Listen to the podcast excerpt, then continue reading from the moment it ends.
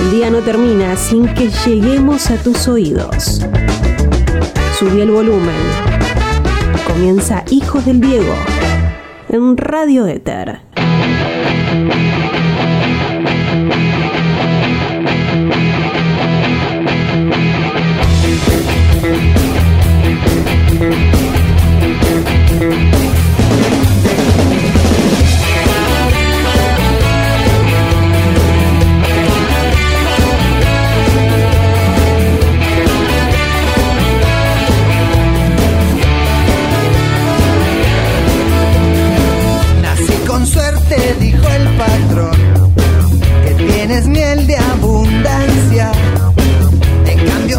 Mamá y unai, mi fruta dulce es amarga. Mi padre fue un trabajador, muy orgulloso y altivo, pero por ser miembro de la unión, hoy lo han desaparecido. Y sigo siempre en el hambre de buscar mejor vida, tus ojos se cansen, deseos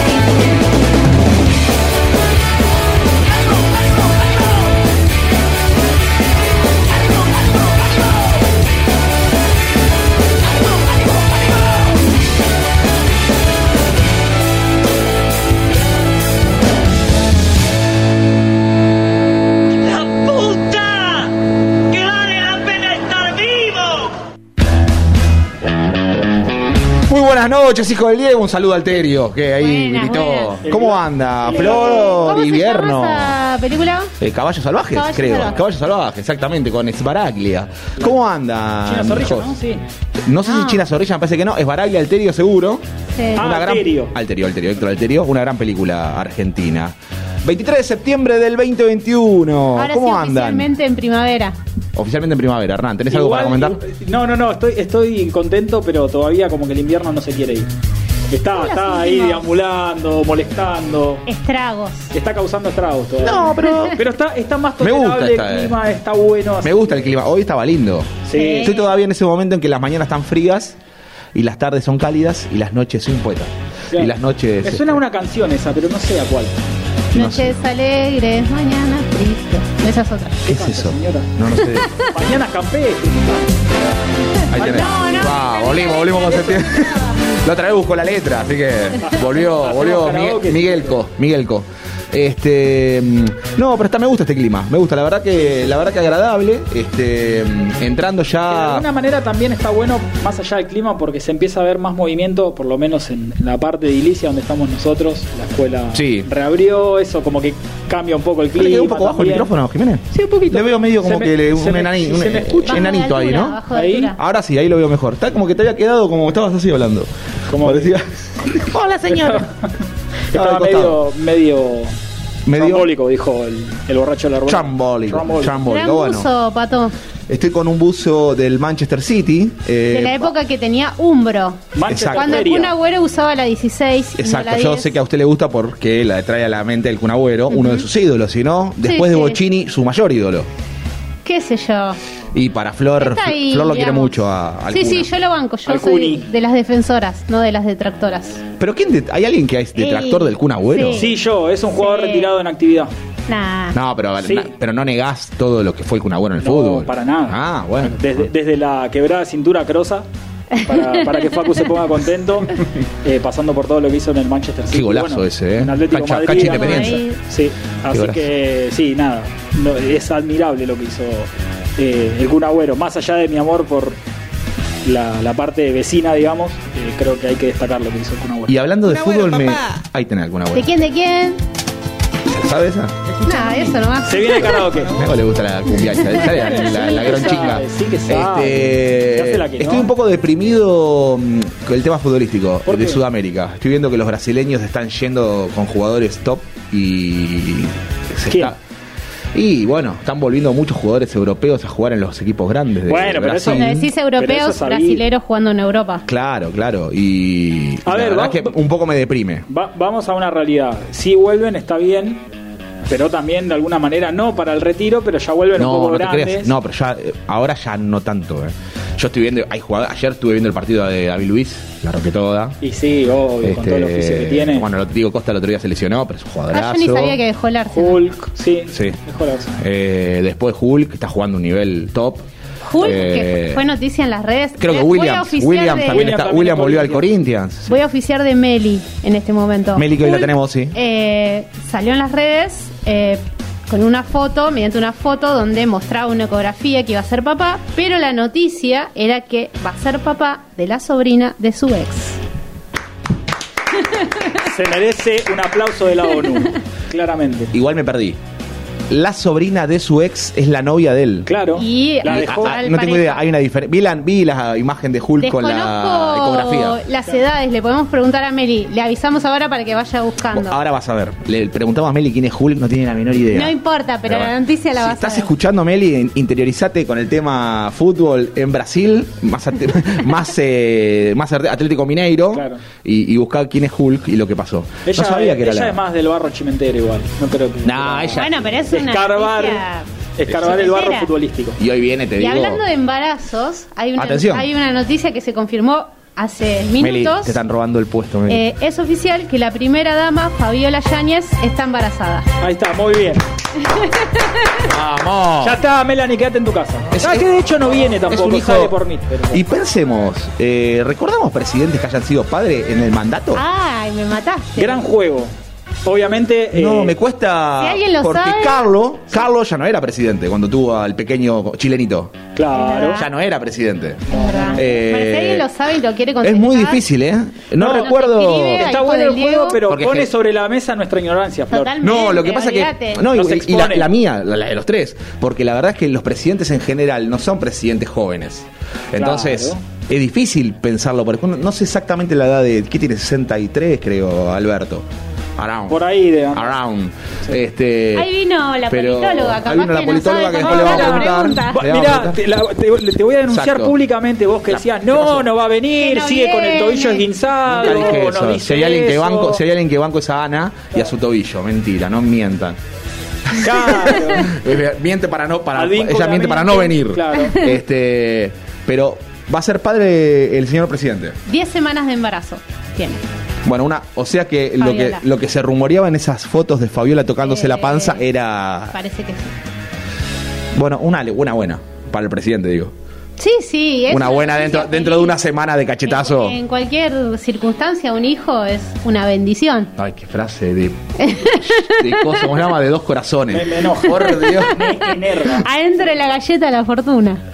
¿Sabes que nunca alguna vez estuviste a un lugar donde había galletas de la sí, fortuna? en el barrio chino. ¿Y, ¿Y qué te salió? No, ni me acuerdo. ¿Fuiste con olvídate. No, no me acuerdo, o sea, no me acuerdo. Nunca recuerdo haber ido a un lugar donde me dieron una ¿No? galleta de las fortunas. Lo veo en los Simpsons mucho que me daba gracia Claro. Homero buscando la galleta cuando estaba con Margo. Pero es como una tradición bastante común. Es- sí, pero no sé si en Argentina, en China debe ser. Ah, bueno, En el sí. barrio chino. En el barrio chino. Claro, el barrio chino yo he ido bastante, pero está bien que no me gusta mucho la comida china. Pero no sabía que daban galletas de la fortuna. ¿Qué comiste de comida china? Eh, como los fideitos, esos con verdura, eso puedo llegar a comer. Un salteado, digamos. Un salteadito, quizás con algún ah, bichito de mar. ¿Perro muerto? ¿Comiste? ¿Vos crees que es bicho de mar? ¿Vos te comiste alguna vez un perrito medio No, muerto? jamás. Al contrario. ¿De adolescente? Bueno, puede ser. Siempre hay un muerto en el placar, ¿no? Eh, este, bueno, no vamos a sacar los trapitos al No sol. misil, un muerto. No, mi cielo. Bueno, Ahí va. ahí está. Hacemos- me hace acordar a. No sé si te acordás de. Archino o se Recoba. acuerdan. Uh, qué buena versión esta. ¿Qué son Esta- los parraleños? No, estos son este los Eh, es ¿Quiénes son? Alfonso se entrega. Alfonso se entrega. Alfonso. Chinchón. Me falta. me Voy falta a pasear al barrio chino. Ah, mira. No, no lo tenía, ¿eh? No los tenía. Es un tema, es un grupo de los 80, Porque sos Alfonso se muy entrega. joven. Me falta, me falta cultura musical. Te falta Sí. una década acá. No, decía, decía que como arrancaba el tema, no sé si se acuerdan del eh, jueguito Kung Fu de Family. ¿Llegaron a jugarlo ustedes en algún ¿De momento Family? Game? Sí, adicción, tuve una Bueno, el juego de Kung Fu que, estaba que el, el chinito flaquito que ¿Puedo sería contar, como el Kang. ¿Puedo contar uno de los traumas de mi vida? A ver. ¿Cuál? Yo estaba una Yo voy a consola. aprovechar y voy a contar algo también Yo estaba, de mi infancia. Yo estaba una consola atrasado a todo mi grupo. O sea, cuando mi grupo tenía Sega, yo tenía Family. Cuando ¿Pero mi- por qué eso? Porque Pobreza. mi viejo éramos tan pobres. Cuando no me, no me compraba la última. Pobreza. Entonces, cuando todos tenían ya 5 años la computadora, a mí me vino la misma. Claro. De la misma que tenía el pibe hace 5 años. Siempre estuve una consola atrasado. No te sientas Ese mal. título, mira qué título que me sacaste. Siempre estuve en una consola atrasada. No te Siempre. sientas mal. eh, Yo tuve siempre dos consolas atrasadas. Eso Más ya- pobre que vos era. Eso ya es un montón. No, O sea, no, no. eh, de Yo no verdad. pasé el Family. De verdad. Es más, cuando ya había salido la PlayStation, yo tenía algunos amigos que. ¿Te emociona esto? ¿Te emociona? Se, se me emociona, me toca en el. Acá en el medio del O corazón. sea, los pibes estaban jugando. Los pibes ya estaban jugando al Winning Eleven en la Play 1 y yo todavía estaba al jugando. Froggy, cruzando la calle. Yo todavía estaba jugando al Contra en el Sega. Sega, eh.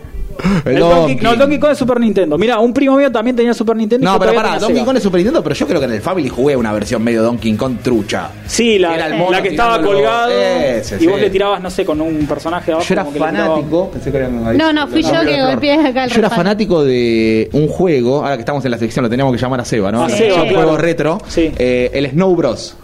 Hablando Juegazo, de eso, en los eh, fichines. Los fichines. Sí, La señor. presidenta de Marvel, ¿no?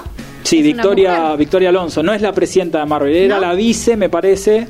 Y Pero ahora la pasaron a otro cargo que es un cargo más importante. No es, no sé si presidenta, tiene pero de un cargo, sector. No tiene ese cargo. No es presidenta de Ah, Marvel en general, Marvel no es compañía, digamos. Y el Este Super Mario Mario. es un clásico. Es un clásico.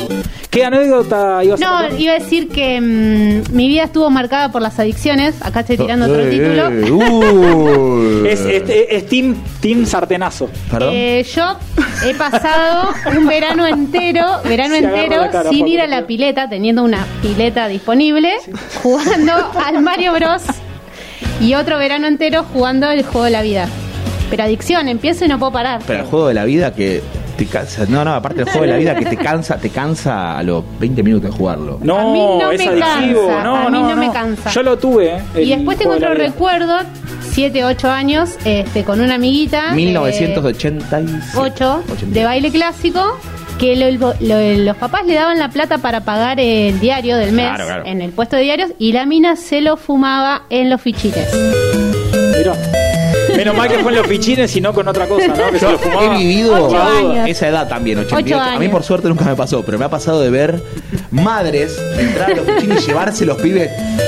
Bailó. Ezequiel, vení para acá que te dije. Y se los llevaban. no, no. Y después todos lo miraban el otro día porque éramos siempre lo mismo los fichines. Claro. Mirándolo todo como diciendo este es el boludo que lo caga pedo a la madre. Bueno, a mí también me pasaba lo mismo. Me venían a buscar, pero porque según, mis viejos había mala junta. Todos O sea, la gente que tomaba falopa como vos. Pa, pa, pa. La mala mala Raquetazo gente, se llama. Raquetazo. Le mandamos un saludo al potro que hoy se cumpleaños. Ah, Sí, mira. Así es que, verdad. hablando de 33 raquetazo. años. Este, y también se- un homenaje de la muerte de Sigmund Freud. Sigmund el Freud, padre ¿verdad? del psicoanálisis. ¿Ustedes se psicoanalizaron alguna vez? Sí. Sí, eh, Sí, sí, a mí le- particularmente el psicoanálisis no es la corriente que más me agrada de la psicología. Pero bueno, Bueno. es personal. ¿Cuál es la corriente capital? Corriente capital. El- Contracorriente, dijo un correntino hay, hay, enchufe. hay, yo no, no, hay que llamar a una Tirate un psicóloga, pero existencialista, eso me gusta más. Mire, mire usted. ¿Cómo le ¿Vio? la vida a los psicólogos Yo- van a la mierda? Florencia arranca con Cuando eso. Flora arranca con el modo No, facultad, no. universidad, Sí, yo me no, siento así de chiquito. No, pero digo Sí. boludeces, porque eso es ¿Sabes qué es la versión? Es. Sí. eh, ¿Cómo se llamaba el, novio de Marshall que se propasó, el que le rompió el vestido? El de los anteojitos que se hizo millonario. Ah, eh, eh, es la versión femenina. Claro. Falta que charla, baje acá en. Acevedo con un helicóptero, ¿viste? Es la versión femenina. Claro. Este, la- usted sí, sí se canalizó. Sí, sí, sí, terapia hice. No hice terapia de diván, pero sí hice terapia. Yo igual. Terapia no hice terapia de convencional, Iván, digamos. siempre cara a cara, pero. Y bueno, el psicoanálisis en teoría eh, no es mirándose a la cara. Ah, no sabía Por eso. eso. Yo no podría. Si me pones en un diván, me duermo. Me duermo toda la sesión. Creo que. Argentina, es- voy a tirar los datos no chequeados, A es ver. el país con mayor cantidad de psicólogos por habitante. Según la Universidad Nacional de Carapachay, ¿no? Es el La dato, no sé quién me llama hasta ahora, loco. A ver, estoy saliendo en la radio de todo el país también. y me llaman por teléfono de un número. No sé es. altavoz, debe ser. Debe ser de Movistar. Mira si te llaman de una entrevista. Claro, atendé, No, poner- corte, no, es por ahí nos ofrece algún servicio y le podemos decir que estamos en Yo radio. a veces atiendo porque pienso que me van a llamar para una entrevista, no sé qué, pero que me van a llamar para una entrevista. Tengo tantas, tenemos para tantas entrevistas en carpeta, eh, Sí. de Uf. selección, que bueno. Sobran los nombres. Me tengo miedo que me llamen al aire y que lo tengamos que sacar. Claro. Pero bueno, este, bueno, entonces vamos a vender el programa antes de ir al. ¿A usted que le gusta vender el programa? Sí, sí, sí. antes- La tenemos Anita. Metele, metele, que la, producción tenemos- nos... Nos apura, nos apura Sí, la producción. sí, sí, dale. Facu, sacame la voz, la puta madre. eh. Sacame la voz. Muy bien. saludo. Sí, poneme, poneme un eco. Se picó. Hola, Ahí puso. operador. Este. Venda, venda, venda. La tenemos a Anita, la tenemos a Meli, Sí, tenemos sí. actualidad con Flor. Meli está muy interesante la columna de Meli hoy, ¿eh? Hizo un informe acerca de los famosos Ya lo sabe de y los trapiños al show. Vamos a ver ¡Mamá! qué sale de todo esto. Hay un informe muy interesante, pero bueno. Bueno, Señores, eh, vamos, eh, ¿quieren que vayamos ya a escuchar a los Rodríguez, le parece? ¿Qué tema me trajiste? Te traje para no olvidar, para en que no realidad te lo de eligió. Flor. Ese es mío, se cargo mío. ella. La señora La Raqueta. Bienvenida. De un tiempo perdido, a esta parte de esta noche ha venido un recuerdo encontrado para quedarse conmigo. De un tiempo lejano, a esta parte ha venido esta noche otro recuerdo prohibido, olvidado en el olvido. Sentimentalmente para remediarlo, voy a quedarme contigo para siempre. Pero puede que te encuentre últimamente. Entre tanto me confundo con la gente. Sentimentalmente nuestro por ahora es el nido que el olvido ha destruido. Y si el viento orillas, serenamente será dormido, serenamente será dormido. De un tiempo lejano a esta parte ha venido perdido, sin tocarme la puerta. Recuerdo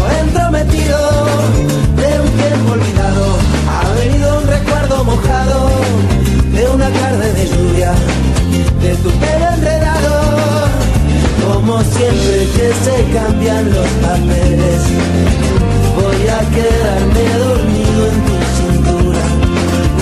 Y si me despierta el día presumido, déjame quedarme un poco en las alturas. Para que contar el tiempo que nos queda.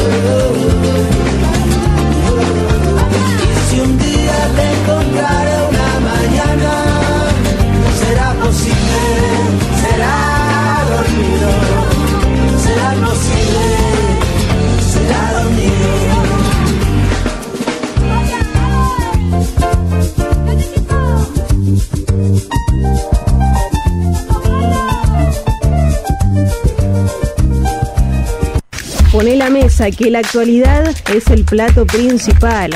¡Qué bien! Las noticias más destacadas del día. Ahora, en Hijos del Diego.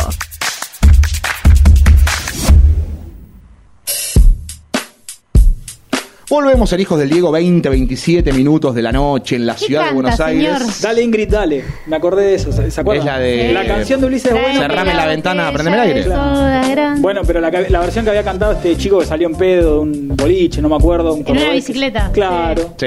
Ingrid era la profesora de inglés. Pero el- el- así. eso, eso fue, ¿qué fue primero? ¿El tema de Rodrigo o de Sale Rodrigo? el tema de Ulises Bueno. No, no es Rodrigo, hace- Ulises Bueno. Ulises Bueno. Se hace muy popular y este ah, pibe el lo pibe esto lo hace después de ese tema. Claro, salió Ah. mamado un boliche, no sé de dónde, y se filmaba en la calle diciendo dale Ingrid, dale. La canción dice dale vieja, dale. Yo pensé que había sido al revés, como que había generado el meme como el de Hola Juan Carlos. No, no, no, no, no. Pero bueno, un- uno de grandes momentos Está muy bien. de estas épocas. Vamos. Ingrid, dale. Ahí está, mirá. Cerrame la ventana, prendeme aire. Tiene una muy buena voz el Una pibe. botella de soda grande. Casi el Piti Álvarez. ¿Qué es una botella de soda grande? Una Una botella de soda. Dale, ¿Grande? Dale. ¿Qué es chiquita? dale. Ingrid, dale. ¿Qué es la botella de soda grande? Y es una botella de soda, pero grande. Pero grande. Pero es una maxi soda soda, grande, sería. pero- Una maxi soda. ¿Sí? ¿Y pero cuál es la chiquita? No, es que hay, hay Eso es lo que me estándar. cuesta pensar, Tres claro. cuartos. Es una ironía, Pato. Vos salís de un boliche, Sí. llegás con, una, con un pedo terrible Nunca y cuando pasó. te levantás te levantás con resaca. Entonces, ¿qué querés? Un- algo para tomar, algo Un, sifona- fresco. un sifonazo. Un sifonazo, Hablando de claro. raquetazo, el sifonazo. Bueno, vamos al momento de actualidad, la seriedad en Hijo del Diego a Por través de la señorita Florencia. Actuitazo sería. Por favor. Actualidad y Bueno, después de- del capítulo que tuvimos el programa pasado, donde tuvimos que eh, pegar un volantazo y hablar sobre temas que no nos sentimos cómodos, como la política, pero hoy por suerte está Anita, Sí. así que esos temas los recibe ella. Tobillo yo puedo flojo. volver. Tobillo flojo. Molina. Anita Tobillo Flojo, eh, yo puedo volver a, a lo mío, que no es lo mío, pero no importa, que es el COVID.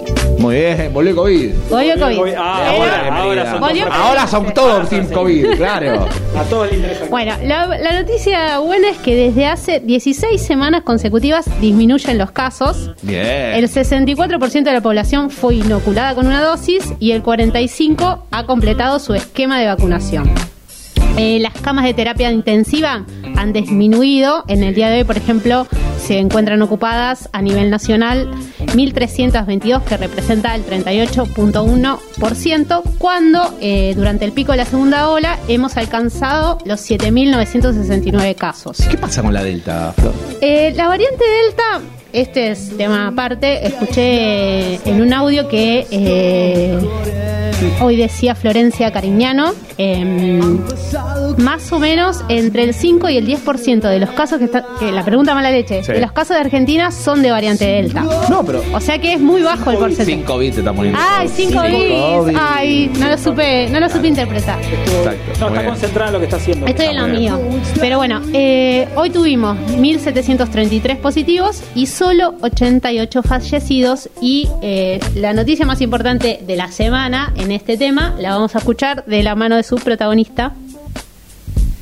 Es primero, levantamos la obligatoriedad del uso de tapaboca al aire libre, circulando y sin personas alrededor, sin eh, contar con aglomerados de personas. Continúan eh, recomendándose la obligatoriedad del tapabocas, por supuesto, en todos los espacios cerrados y en todas las actividades donde aunque estemos circulando y solo, haya mucha gente alrededor, por lo tanto, las aulas, el cine, el teatro, los ámbitos de trabajo, el transporte público, los espectáculos y los eventos masivos y al aire libre cuando estamos reunidos con personas. Se levanta la obligatoriedad del uso de tapaboca al aire libre en movimiento circulando sin aglomerados de personas. Se habilitan las reuniones sociales sin límite de personas cumpliendo las medidas de prevención. Se habilitan las reuniones al aire libre sin límite de personas, también cumpliendo las medidas de prevención. Se aumenta el aforo al 100% en actividades económicas, industriales, comerciales, de servicios religiosas, culturales, deportivas, recreativas y sociales en lugares cerrados, siempre manteniendo las medidas de prevención. Se autorizan los viajes de jubilados y jubiladas que estaban empezando a realizarse y también se habilitan a través de eh, la decisión administrativa o el DNU los viajes de egresados y egresadas y viajes grupales. Bueno, escuchábamos a la ministra de ¿Puedo Salud, decir que Carla no me Bisotti. parecieron afortunadas sus palabras? ¿No te parecieron afortunadas? No, no me parece que O sí. no lo explicó bien. O no lo explico. A ver, yo eh, hablábamos justamente que tiene un- hay un serio problema con las comas en, en las declaraciones de ella. Está que como pobre, está sin como aire. mu- muchas veces sin aire y me parece que no fueron. Me parece que quedó mandan a bastante correr. raro el hecho del barbijo, el hecho del. ¿No? Como que el hecho de expulsar el barbijo de golpe, también hacer este tipo de declaraciones post este, elecciones, queda como medio barullo. Y sí, mucha gente atribuye eh, Tanta liberación, una ¿no? gran cantidad de las medidas que se anunciaron esta Claro. semana, no solo estas relacionadas con el tema de- del COVID, sino eh, otras medidas con respecto al salario mínimo, etcétera, eh, como unas medidas post elecciones con fines eh, Sí, su- sumar, sumar votos que no tuvimos en las primarias. el tema de- del, del barbijo es un tema, mm, digamos, que es cuestionado. De hecho, no todas las provincias Mm. aceptan el, digamos, este, eh, ¿cómo se diría? Sí, levantamiento de bien. el, barbijo. El levantamiento, el levantamiento de barbijo. Este, pero bueno, de hecho, en la ciudad de Buenos Aires, que siempre fue la oposición a las medidas generales del gobierno, eh, bueno, eh, Fernando Quirós, Fernán Quirós, perdón, siempre digo Fernando y es Mm. Sí, porque Fernán, Fernando. Es un nombre poco común para mí. Como Fernán Eh, Dijo que para él todavía no es momento de quitarnos el barbijo. Hmm. También, de cierta forma, tiene que mostrarse como, como digamos, la reta opuesto a lo Sí, que diga pero en general, perdón, Fer- eh, él suele ser bastante eh, independiente en sus, en sus comentarios. Él no es tan... Sí. Yo lo veo así a él. Dentro, de, digamos, de quienes integran. del el lineamiento de su partido de político. Él suele ser una persona que piensa, lo que piensa lo dice él. Me parece Sí, bastante, sí. me parece bastante. Lo este, rescato un sí, poco. Sí, este, y, y yo estoy de acuerdo, ¿eh? en que me parece que no sé si estaba tan bueno dar. es- Aparte no quedó claro porque es de- a partir del 1 de octubre esto, ¿no? Claro, eh, van a ser medidas progresivas. Ahora después voy a mencionar algunas más. Eh, no voy a repetir las que ya dijo la ministra, para eso las dijo ella. Em, pero sí, esto es como un día a día. Y además advirtió que en espacio abierto, eh, sin gente alrededor, o sea, no. Es como que lo dejo un poco a tu criterio. Las otras provincias que no adhieren a este levantamiento de barbijo, digamos, son las del norte, son Salta y Jujuy, que también han dicho que eh, Barbijo por arriba, ahora barbijo siendo, arriba. Sigue siendo obligatorio. A mí lo que me entra la duda es, voy al chino. Salgo de casa, salgo sin el barbijo, pero me lo tengo que llevar el barbijo, porque para entrar al chino necesito el barbijo. Claro. Yo creo que está haciendo. Si no, eh, Chino te va esto a ya decir, es "Barbijo, una, barbijo, es una barbijo". interpretación mm, personal, ¿no? Sí. Pero eh, lo que me imagino que debe estar haciendo es gente que anda en bicicleta, que está corriendo, este, que nada, que puede no usar el barbijo. Me están retando. La reta, porque se distrae. La reta, o sea, la reta. algo, la reta. Tanto y- que lo bardea la reta, la reta. Bueno, les digo otras medidas. Eh, autorización de discotecas con aforo al Eso- 50%. eso es raro. Ya en sí. En este Discoteca. caso Ya en requiere el esquema completo de vacuna, 14 días previos al evento. ¿Qué lo pide el pato a eso? Y no sé, ¿viste? Es medio raro. ¿Lo ves al Patoa con la, con la aplicación, con la aplicación eh, Cuidar? A ver usted, eh, no es pública adentro. Pero no, tenga- ver usted. no tengas ninguna duda. Que no. Ah, Mira, este es para vos y para mí, Pato. Los salones de fiestas, bailes o actividades similares. No digo por qué. No, no, no. Creí que hablaban no sé de qué habla, no sé de qué habla, no sé de qué habla. No sé de qué habla, pero me incluyó a mí, sí. Eh, también Es. Spoiler, habilitados para personas que acrediten esquema completo de vacunación o quienes ¿Tenés- tengan tenés una completo? dosis Puede más venir un tenés test negativo, PCR o antígeno. Lo podemos invitar, Flor, tiene esquema completo. Traeme el PCR y vemos. El PCR. Claro. El PSL. ¿Dónde Eh, bueno, también se autorizan los eventos masivos con más de mil personas a partir del primero de octubre Ejemplo. con el aforo 50%. El ejemplo más controversial o el más hablado en los últimos días Fuchibol. es el fútbol, exactamente. Fuchibol. Que en eso, bueno, cuando lleguemos a. Sí, hay un ida y vuelta. Pero ¿sabes la magia que te tiro con eso? No tengo nada de información. Yo te Me sorprendió ver gente en el Buenos Aires Lawn Tennis el fin de semana. Yo lo dije el otro día, ¿eh? el jueves dijo. Sí, pasado. mucha gente me sorprendió. ver. 70%. A ver, eran 3.500 en teoría. Digo, me sorprende, Había no, más. me sorprende porque no están habiendo eventos en Argentina con gente, entonces me sorprendió ver un partido de tenis con tanta gente. Bueno. Bueno, en teoría, cuando se hizo esta prueba piloto del partido De la selección. de la selección, este, bueno, supuestamente eh, quedó asentado que ahora eh, para estos eventos deportivos se puede... Que también es medio raro, porque vos lo que analizás en ese lugar, que es si subieron los casos. O sea, ¿cómo analizo yo si salió bien lo que hicimos el partido de Argentina-Bolivia? Yo no le No estoy preguntando, yo no llamé, yo no llamé una semana después a todo lo que vinieron. Hola, señor, ¿tiene COVID? Claro. No, o sea, ¿cómo, ¿cómo lo sabes eso? Lo vas a saber si hacemos partidos con el 50% de aforo y a las tres semanas empiezan a subir los casos y decir, bueno, le podemos echar la culpa al fútbol. Usted debería ser ministro de, de salud. Se lo merece. La verdad es que Gracias. plantea tan bien De deporte, de deporte. Quiero ser. Lamens. Lamens. La- Deporte y Salamens soy yo. turismo. Salamens. Ahí está. Bueno, otro punto importante es la apertura de fronteras, chicos. Muy Sí. importante. Eh, se presentó un esquema de apertura gradual y cuidada de fronteras con fechas estimadas que deberán ser confirmadas posteriormente. Bien. Pero básicamente son 24 de septiembre, eliminación del aislamiento argentino, residentes y extranjeras, extranjeros que vengan por trabajo y estén autorizados por la eh, autoridad migratoria. 1 de octubre, autoriza ingreso de extranjeros de países limítrofes sin aislamiento, Mm. apertura de fronteras terrestres a pedido de los gobernadores y entre el 1 de octubre y el 1 de noviembre, incremento del cupo de ingreso por- progresivo en todos los corredores seguros, aeropuertos y puertos terrestres.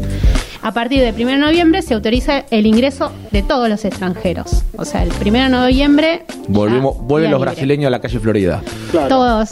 Y aparte con el Eh, dólar que tenemos, van a venir, te digo. De todos modos, para poder ingresar se le van a solicitar una serie de requisitos, por supuesto, esquema de vacunación completo, 14 días previo al arribo, test PCR negativo con 72 horas previa al embarque. Perdón si spoileo su, su columna, señorita, Decime. pero el argentino que está de turismo, cuando vuelve, ya no tiene que cumplir eh, los 10 días, los 7 días de aislamiento, entiendo. Creo de haber leído, ¿no? Ajá, a partir del 24 de septiembre, que es mañana.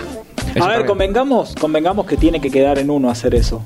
Eh, no porque el, el gobierno No, no, no. nuevas medidas de apertura, Yo creo que vos tiene que tengas ir y hacer directamente eso. Pero Me ya no va a haber, ya no va a haber una obligatoriedad de parte de la ley de hacerlo, como lo había bien. hasta ahora. Pero con todo lo que pasamos, la cantidad de muertes No, que no, hubo, no, de los eso no hay contagios duda. y demás, De eso no hay duda. Dos claro. dedos de frente y Uno debería cuidarse, si viene de otro, especialmente si viene de un país donde hay muchos casos, y no ver a la familia, es cuidarse un tiempo Sí, como sí. para, para. Porque pasa que, o sea, dan estas medidas y mucha gente se va a relajar literal y va a seguir al pie de la Por eso letra. yo No dije sé que, era por eso que yo dije que eran- era controversial lo que ella dijo. No sé quién, no, no recuerdo quién fue el que dijo hoy, eh, tipo un chiste meme, que Jiménez. a partir de Jiménez Meme, que a partir del anuncio este del Jiménez. barbijo, nunca había visto en la calle a- tan alta cantidad de barbijos bien puestos. Mirá. Me dejó boquiabierto, boquiabierto me dejó Hernán Jiménez. Jiménez. Jiménez. Claro, yo me quedé con eso. Me gustó. Ahí está. Eh, bueno, vamos rápido con las otras. Hmm. Eh, hoy comienza a aplicarse la vacuna Pfizer a chicos de 17 años sin factores de riesgo. Llegaron más de 160.000 vacunas Pfizer. La Pfizer. La Pfizer, Traigan la Pfizer, Pfizer, Pfizer. Eh, según los datos actualizados al día de hoy del monitor público de vacunación, se, distribuye- se distribuyeron en todo el país un total de 54.503.809 dosis y se aplicaron cin- 50 millones de dosis, para redondear. Muy bien, tome agua, señora. Está, No puedo está muy agitada. Está llegando al dato. 50% de la población vacunada. ¿no? Exactamente, que, que era uno, uno de los objetivos. Ahora, con respecto al tema de tercera dosis, ¿qué hacemos? Vamos a escuchar otro audio de Tercera la ministra. dosis. La verdad es que no son muchos los que no se quieren vacunar en Argentina, casi el 90% de los mayores de 18 años han iniciado su vacunación, eso es una señal de una confianza en las vacunas y en el programa de vacunación y en el plan de vacunación de Argentina muy potente de la ciudadanía. Estamos avanzando en las segundas dosis en, en función de la llegada de las vacunas y del cumplimiento de los intervalos. El análisis de, de- de cómo seguir en relación a la necesidad o no de refuerzo difiere muchísimo eh, de cada país en función de qué vacuna se utilizó y de los intervalos que se utilizaron. Argentina vacunó más rápido, digamos, priorizó la primera dosis en, la población y extendió el intervalo, por lo tanto, ese es el motivo por el cual en este momento estamos avanzando y rápidamente en la eh, segunda dosis y eso nos permite tener más tiempo para evaluar la necesidad de un refuerzo. Las, las países que están dando un refuerzo son países que utilizaron vacunas menos eficaces y que están teniendo un aumento de casos o fundamentalmente en el hemisferio norte que están en invierno con una circulación predominante de Delta, un aumento importante del número de casos. No es la situación de Argentina. Nosotros tenemos la mirada y por supuesto que es la recomendación de los expertos de vacunar a la mayor cantidad de personas lo antes posible, ampliando etapas de la vida antes que dar a menos personas la tercera dosis y también la mirada de el acceso de todos los países y de todas las poblaciones de riesgo a la vacunación antes que pocos países den a toda su población la tercera dosis, siempre basados en la evidencia. Hay poblaciones como el personal de salud o las personas inmunocomprometidas que seguramente lo requieran, pero para fin de año se va a evaluar. En este momento el trabajo es seguir vacunando, captar a los adolescentes y ampliar la mayor cantidad de etapas de la vida que, se pueda. Pásenle un vaso de agua a esa Me, mujer. ¿eh? me Sí. canso yo de escucharla. O Sí. sea, la estoy habla- y quiero que respire un poco. Y bueno, tirale, tirale una pausa. Tiene como muchas ganas de decir muchas cosas en muy poco tiempo para mí. Yo creo que tiene muchas cosas para decir y bueno, eh, las tiene Es que esa gente meter en el la tiempo ciencia, que... Es esa gente de la ciencia que tiene como que la- el- no es la- su fuerte no es el... Quizás le falta un poco de poder de síntesis. Exactamente. Pero bueno, eh, tratando de sintetizar lo que ella dijo, Mm. eh, con respecto a las terceras dosis, como en, digamos, en todos lados, en todos lados no, donde- en la OMS eh, se trata de privilegiar que todos tengan acceso, por lo menos a alguna dosis de la vacuna, antes que eh, existan países que tienen terceras dosis. Que bueno, ya está pasando, pero Mm. bueno. Una noticia súper positiva relacionada, tenemos la primera provincia en alcanzar la inmunidad del rebaño. ¿Saben cuál es? ¿Lo leyeron? Sí. La ciudad de Buenos. Aires. Santa Cruz. Tierra del Fuego, estuviste cerca. Estaba ahí nomás igual. Eh, ¿cómo, ¿Cómo se da esto? Porque ya logró vacunar el 93% de su población mayor de 18 años con primera dosis y 72% con esquema completo. Recordemos que es la inmunidad del rebaño, rápidamente es alcanzar el 70% de la población vacunada. Muy bien. Así que bueno, felicitamos a Tierra del Fuego. Necesitamos tierra del fuego. Facu dice son cuatro. Beso en la frente. Y Era más tienen, fácil- era más fácil meter el rebaño adentro Creo del, que ¿no? es 170 mil habitantes. Y bueno. Tierra del Fuego. No lo sé con En precisión, Villa pero. Crespo hay 170 mil habitantes. Claro. Y bueno. Eh, otro punto chiquitito que lo menciono, Argentina estudiará la combinación de vacunas Cancino y Sputnik, coordinado por la Fundación Huésped. ¿Cuál Se es la Cancino? Cancino es la... eh, ¿Cómo me tomo examen todo el tiempo? Es que no sé, la- ¿vos Es otra vacuna No la sé. china, pero es Ah, monodosis. Pero lo sabía, señorita, muy bien. Él lo sabía de casualidad. Gracias por Es una vacuna muy cansina. Eh, que, sean, que, digamos, tiene una eficacia bastante más baja por ser monodosis. Am- hemos comprado a- varias Cancino, Sí, no sé el número exacto. y bueno, se está, se está viendo reemplazarla como segunda dosis de Sputnik. Bien. Así que bueno, no sé cómo estamos de tiempo, pero Rejugados. rejugados. Solo menciono el otro tema. Eh, y lo, de- lo voy a, es más, lo voy a mencionar para decirle a nuestro eh, columnista de economía, que no está presente, Que que, no está- capaz nos está, está en nuestro- escuchando, está Javi, que está en nuestro corazón. Claro. que estaba- me estaba hablando vivo. Que a mí me mirando. interesaría mucho que Sí. la- su próxima columna le eh, línea, le línea. Bajada de desarrolle este tema. ¿Qué tema eh, es? Yo el- lo que tengo para decir de noticias es que Argentina pagó el FMI este mil un, perdón ¿Cuánto? 1.880 millones de dólares al Fondo Monetario Internacional eh, eh, y está renegociando acuerdos para refinanciar la deuda, recordemos, de 45 mil millones de dólares que contrajo eh, en- durante el gobierno de Mauricio Macri. Bueno, le podemos preguntar a nuestro. Me señor gustaría que nos explique Javier. algún- algunos puntos, como es el tema de la renegociación. ¿Qué opina de Guzmán? ¿Qué opina de Guzmán? Claro. Eh, ¿Qué parte de la deuda es lícita, ilícita, si toda? ¿Habría que pagarla o no? Eh, esto coincide con que, bueno, en el día de ayer, que fue este pago, hubo movimientos de izquierda y movimientos sociales que se manifestaron de, Sí, que, bueno, de- que de sí. que no habría que pagar esta deuda. Bueno, me están diciendo que, la del redondee. poder, el poder de, síntesis. Bueno. La gente de la ciencia. es. Se lo, se lo dejo picando a, a Javi. Se la dejas picando a Javi. Sí, Fuerte. bueno, eh, una, una- Fuerte. una cosa más, eh, agregar que vuelve la presencialidad en la Cámara de Diputados. Sí. Eso se terminó de confirmar en estas últimas horas, así que como para agregar, ya que hablaban de la presencialidad y después hablaremos de lo del fútbol, obviamente. Bueno, dale, vamos a la canción y después la presento. ¿Podemos hacer eso ahora? Hacemos la canción y después yo el presento de quién es. ¿Le gusta Bueno. a Jiménez? Bueno, dale. Dale. Le saco de la estructura. Por favor. Dale.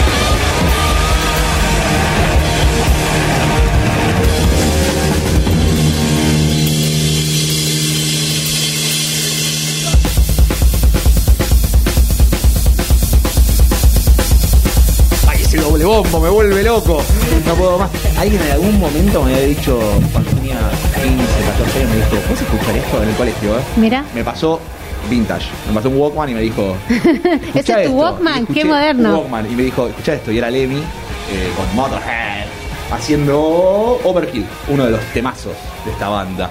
Bueno, y mientras vamos a esperar porque Ana está en proceso de producción, No, ya está- está ok. está todo Le bien. damos la bienvenida a la columna de política y género a la señorita Ana que vuelve al estudio. Vuelvo al estudio.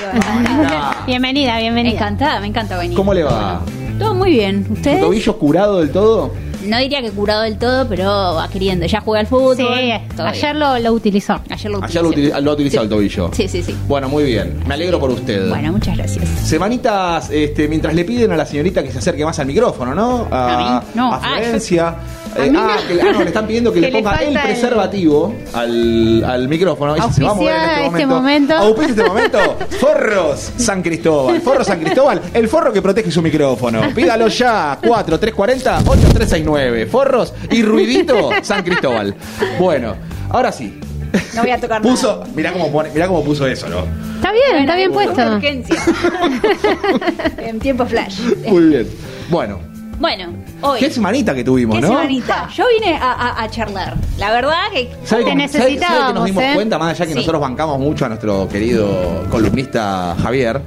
Que teníamos que haber. la semana pasada tenía que haber sido la columna de usted. Es como que quedamos cruzados con las Sí. columnas. No, pero de bueno, hecho. Nunca es tarde. eh, no, en realidad pensé que necesitabas complementarla. Digo, hay una parte que También, yo también. que me encantaría preguntar. Tengo muchas preguntas para Javi. Tienen que venir el mismo día. Vamos a Sí, hacer, vamos a hacer igual un. hacerlo. Vamos a hacer un cruce No, en algún ¿verdad? momento. Por ejemplo, tengo una pregunta así dando vueltas que se lo voy a. ¿hay aj- ¿Hubo ajuste o no hubo ajuste? Ajuste. ¿No? Ajuste fiscal. Fiscal. ¿no? Este, eh, CPK dice que sí, Sí. Guzmán dice que no.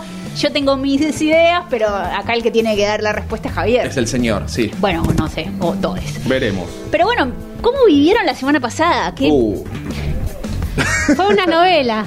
fue difícil, la verdad que fue difícil. Este. No, no, no termino de salir del asombro, Ana. No del asombro de las, de la, del resultado, sino del asombro de este de lo que trajo. ¿Entendés? El re- bueno, De sí, porque me parece que sí. fue algo que yo sentí que podía haber pasado, que le hayan pasado al gobierno factura por todo lo que bueno, Sí, tal cual, sí, sí, sí, pero no sabía que iba a ser a estos niveles. No, de hecho, a nivel electoral, yo estuve mirando así para traer algunos resultados. Y por ejemplo, la provincia de Buenos Aires, yo más que mirar todos los resultados de, de- de Argentina, que, que por ahí hay que desagregar, es que bueno, ¿qué pasó en la provincia de Buenos Aires? ¿Y qué pasó en qué elecciones, no? ¿Con qué elecciones podríamos comparar lo que pasó? Hay quienes la comparan con 2019, que creo que es una comparación un poco errónea, porque no es la misma la lógica, ¿no? De los votantes para unas presidenciales o para unas paso. legislativas. Para mí es paso con paso. Bueno, las paso, claro, exacto, paso con paso, pero legislativas y legislativas. O sea, las pasos serían, nos teníamos que remontar a las pasos A del 2017. 2017. Sí, y aún más, yo lo que estuve mirando para traer así unas es remontarnos a las PASO 2013 y a las PASO 2009. ¿Y qué pasaron en las PASO 2009 y en las PASO 2013? Eh, bueno, no sé, algunos resultados que me anoté por aquí. En, en las PASO 2013, el Frente para la Victoria perdió también las elecciones eh, con un 31,13% versus el Frente Renovador en ese momento. Mm. Había sacado el 36,75%. Y en el 2009, eh, el Frente para la Victoria también perdió un 32% contra un 34% que había sacado de Narváez. Esa fue la famosa que lo dejó a Néstor Las trastabillando, ¿no? y las Exacto. famosas que, habían ido con todo, digamos, sí, también, sí, ¿no? sí, sí. Eh, Sí, que lo dejó ¿y mal ¿Qué parado. hizo eh, Cristina como presidenta es- ese, ese año? ¿Se acuer- Va, esos dos años, 2009 y 2013. No recuerdo las medidas de si vos que ha tomado Sí, post ¿qué pasa? elecciones. Claro. No, no me acuerdo de eso. No, tampoco Bueno, me acuerdo. les, les tiro así dos Sí. cositas que hizo. Bueno, básicamente cambió el gabinete. ¿Y a quiénes cambió en el gabinete? Bueno, en este momento estaba eh, Sergio Massa, de jefe de gabinete en el 2009, Sí. lo cambia por Aníbal Fernández, Juan Juan. y eh, cambia también en, en economía a Carlos Fernández, el mudo Fernández, Sí. por eh, Amado Udú. Claro. Voy chequeando por los dos, pasó mucho tiempo. Bueno, No, también hace otros cambios, hace, eh, cambia en justicia, a, mm, lo pone a Julio Alac, en el PAMI a Bocio, eh, bueno, en, en- en fin, ¿no? En 2013 pasa lo mismo, ¿no? Digo, también resultados electorales que el Frente para la Victoria le va mal. ¿Y qué pasa ese año? Hay cambio de gabinete. Hay cambio de gabinete. Se va a Val Medina como jefe de gabinete, entra eh, Capitanich. Capitanich. Se va eh, un jefe de gabinete con un perfil técnico, digo, para que empecemos a, a pensar. Sí, todavía recuerdo esos momentos de Capitanich a las 8 de la mañana en la Casa Rosada dándole a los periodistas. ¿Recuerdan eso? Él salía siempre y daba su conferencia de prensa en la puerta A de la la- Casa Rosada. Bueno, y entra gobernador. Y Claro. se va eh, Lorenzino y entra Kisilov, ¿no? Cambio en economía. Y entonces, un poco lo que yo pensaba es, bueno, en realidad Cristina Fernández de Kirchner... Acá pero- justo eh, Sí. ministro de Economía no logró cambiar. Bueno, exacto, eso es lo que iba a plantear ahora. Hay, repasemos los cambios, ¿no? De gabinete, cambia Cafiero por Mansur. Hmm. Cambia un perfil, digo, para, para que empecemos a, a tratar de entender la lógica de, Sí, de los sí. cambios de gabinete, ¿no? Eh, cambia Cafiero por Mansur. ¿Cuál es la justificación, digamos, que da el gobierno de Mansur? Bueno, estas eh, muchos vínculos que tiene con la CGT, con las farmacéuticas, ¿no? Esta idea de que muchos politólogos y periodistas estuvieron usando esta idea de que tiene mucho músculo político.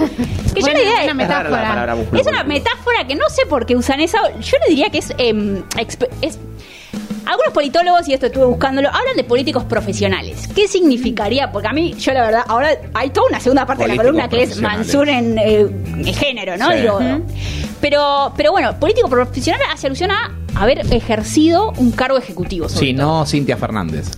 No, no solo el no. Fernández, la experiencia, pero por ejemplo, digo, si vamos a Sabrina Frederick, ¿no? La Mm. primera que voló, que también parece Sí, interesante que hablar. justo le habías hecho el perfil. Exacto, ¿por qué voló, digamos ella? Que yo tengo mis, eh, bueno, ahora lo, mis, eh, digo, ¿por qué pienso que ella voló? Digo, claro, exacto, elucubraciones, eh, pero bueno, no sabemos, ¿no?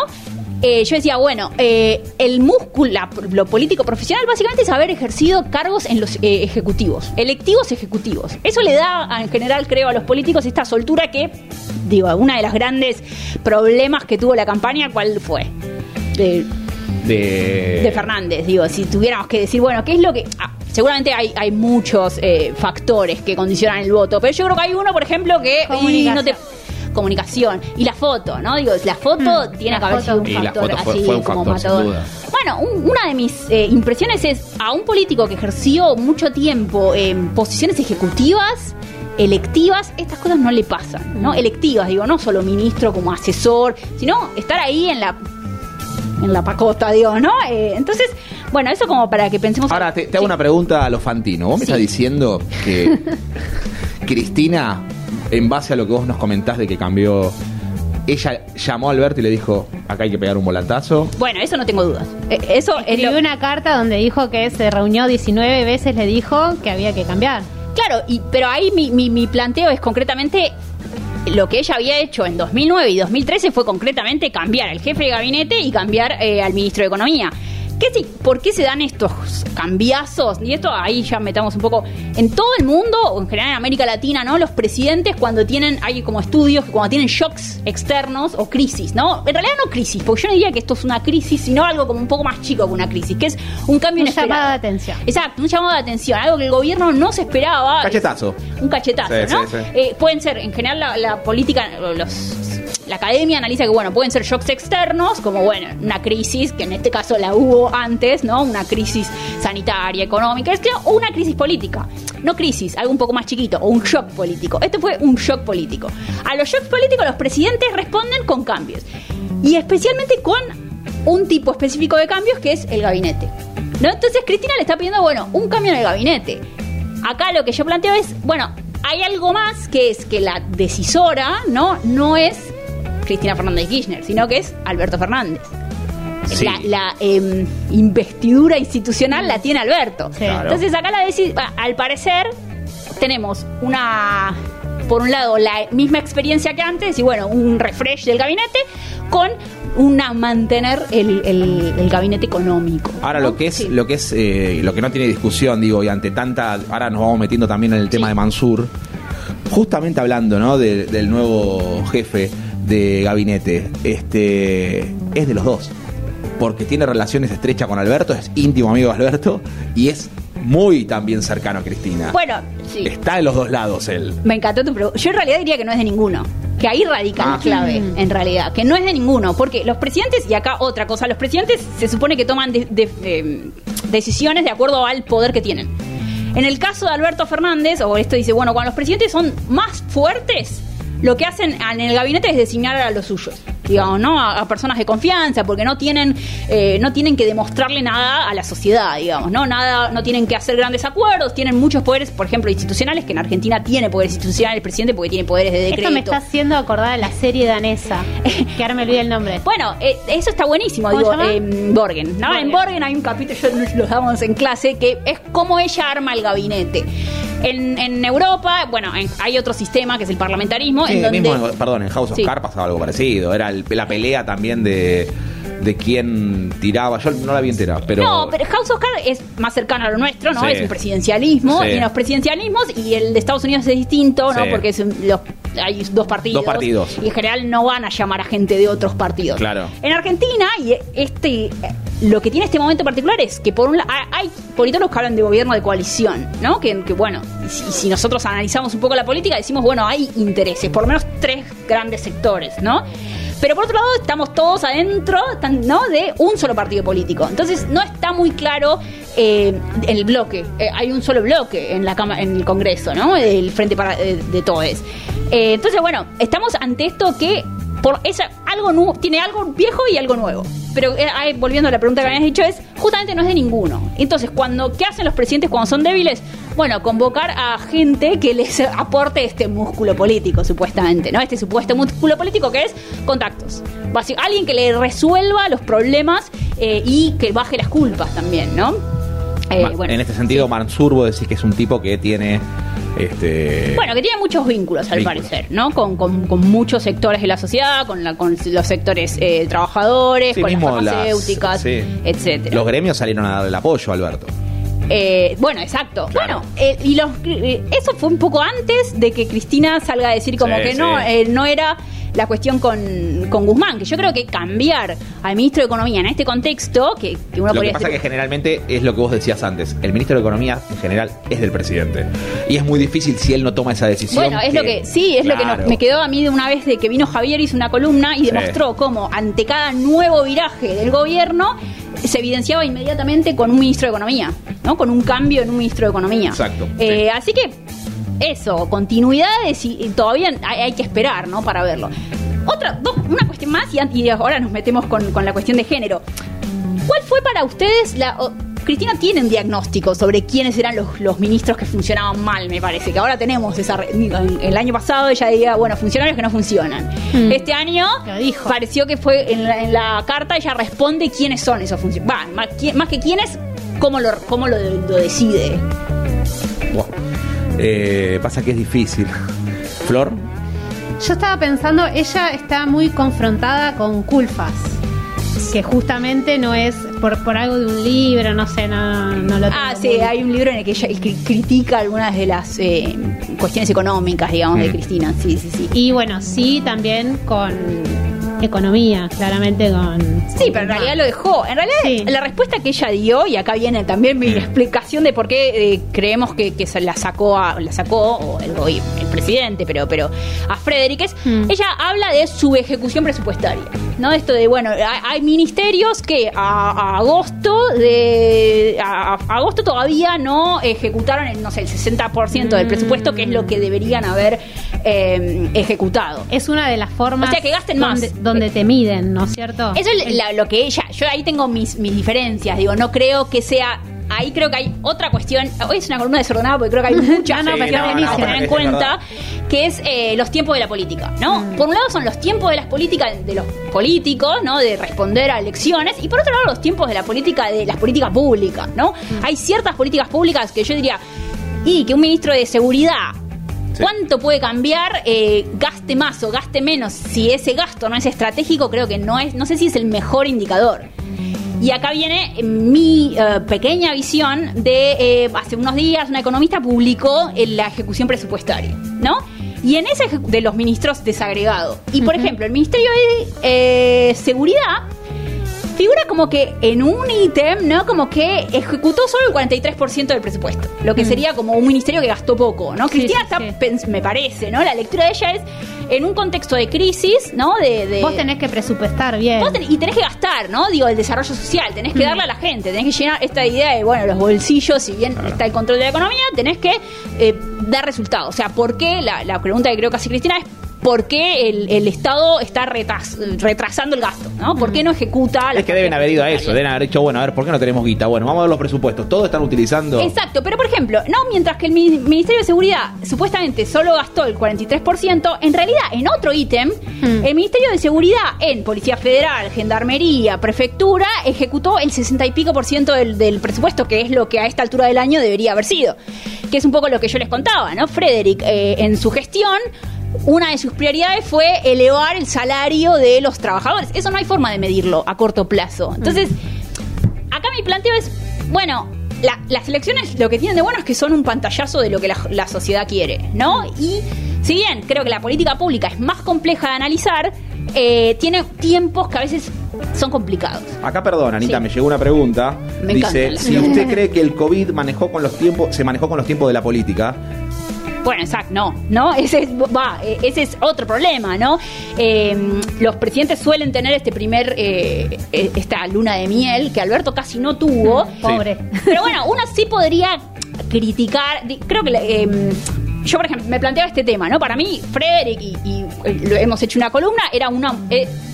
tiene muchas eh, políticas a rescatar en, en- en su mandato.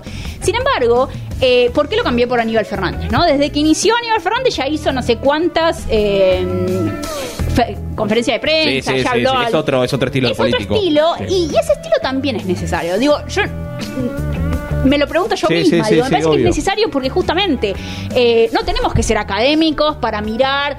También es necesario eh, para el lo que nosotros decimos, ¿no? El accountability democrático. Digo, comunicar a la sociedad qué se está haciendo. Y eso me parece que es ah, solidifica de alguna manera la democracia. más en ese puesto. Sí. Exacto. Sí. Bueno, y último es Sí. la cuestión de género. ¿Qué, qué les ver, parece bien, sí. o qué pensaron de la cuestión de género? Bueno, de entrada, de entrada a nivel femenino, o sea, ha bajado el, en el ha nuevo bajado, y gabinete, estamos bajó. en un- eh, ha bajado y la única que está se ocupa de cuestiones de género, lo que si no Sí, hiciéramos sí. es un desastre, Sí. digamos. Eh, Bueno, se- Bisotti. bueno, y Bisotti, es verdad. Bueno, eh, dos, exacto, dos, pero las dos están en cuestiones eh, tradicionalmente femeninas, ¿no? Digo, la salud está asociada al cuidado Sí. y además, bueno, ¿en qué contexto asumió Bisotti? Eh, este, Sí. ¿Se acuerdan que decíamos Sí, sí, este también la- la- el te- no, la- el precipicio de cristal, esta idea de, bueno, en contextos de crisis? Por otro lado, ¿por qué querríamos eh, en un contexto de crisis que asuman eh, las mujeres? Porque tiene este doble problema, ¿no? Asumir en un con- contexto de crisis genera muchos problemas de que falles. Sí. Y si prestamos atención, por ejemplo, a la jefatura de gabinete, ¿no? Esto que decíamos antes.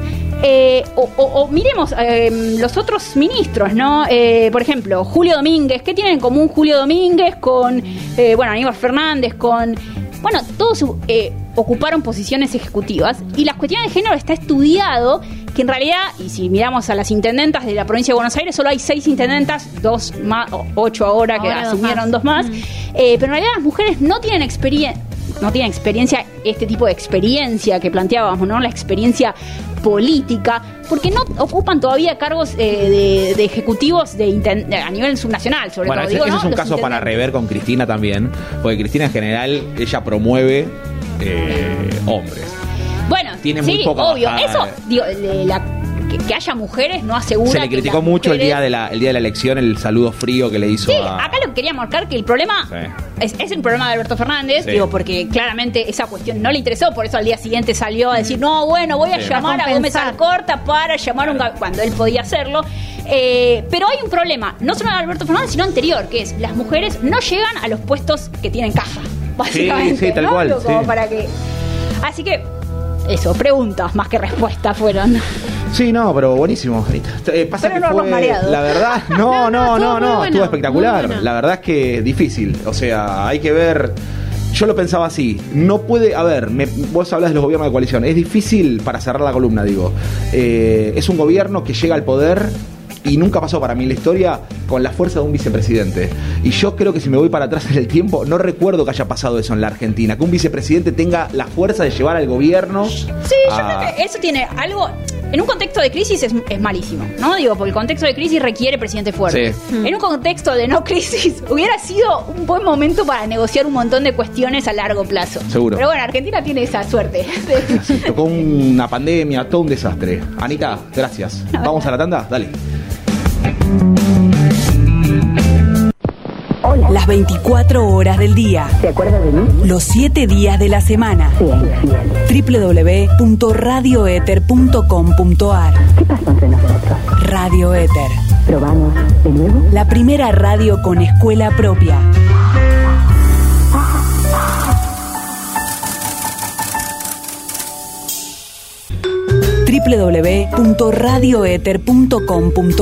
Hablar.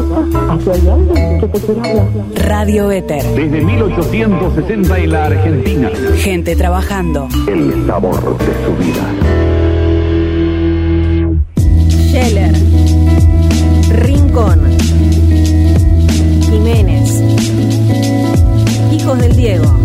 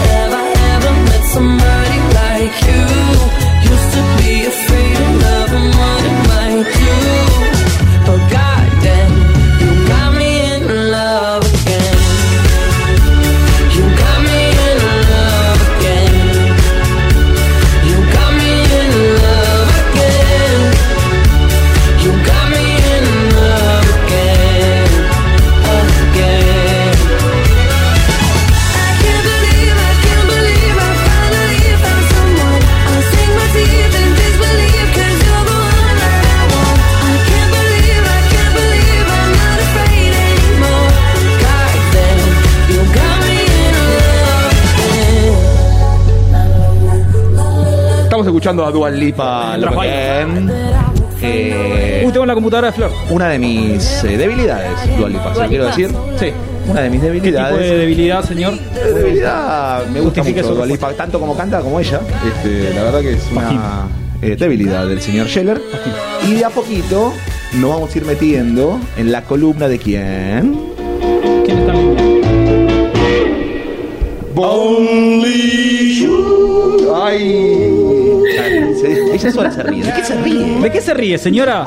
Buenas noches. Melanie Jules, ¿cómo estás? ¿Qué te pasa? Hola chicos, ¿Estás, ¿todo bien? ¿Estás ¿Cómo metiendo un whiskycito o algo? ¿Qué pasa, Meli? Se ríe sola. ¿Por qué? No sé, arrancas riéndote. Whisky on the rocks. no sé, la canción me causa gracia. La canción de Bombi Jules. Estu- estuvo bien la Sí, producción, sí, ¿no? es como muy graciosa, está Como bueno igual. hoy está no bueno. nos sentíamos a la altura de su columna, señorita, la trajimos otra vez a Ana. Sí. Para que, El para que cuestione situaciones como. Para ¿en que serio? googlee de quién Claro. estamos hablando. Ella pone, Está tipo, ella pone tipo Romina Malespina. A ver quién es. Busca, Pone- busca, busca. Claro, busca, busca todo. Bueno, acá voy a nombrar igual varios famosos hoy, así que va a tener que buscar. Muy bien. Bueno, bastante, bastante en parece. Google. Hoy tiene unos cuantos, sí. ¿Estás en el baño, Meli? No, estoy acá en, en casa, pero retumba mucho, la Sí, verdad, estoy- está ¿no? como- hay como un eco importante ahí, pero bueno, está bien. El baño es parte de la casa, creo, ¿no? Yo he hecho. Es como la oficina. Cuando hacemos las para pruebas, ¿se acuerda? En radio he hecho pruebas en el baño porque estaba en un buen ambiente en ese momento. Este, y se complicaba. Pero posta que en algunos casos es la oficina. Hemos tenido compañeros, no vamos a decir nombres, Sí, manda, manda mail. No, no, no, no, sí, pero es un poco desagradable estar en el baño, no está bueno. Tal cual, pero ¿De bueno. qué, tiene- de qué viene su columna hoy, señorita Meli? Vamos a empezar hablando de aquellos famosos Uy, uy. que cuyas separaciones se conocieron públicamente. Porque Perdón, si bien- perdón, Melia, todo esto, ¿por qué planteas este tema? ¿Qué pasó?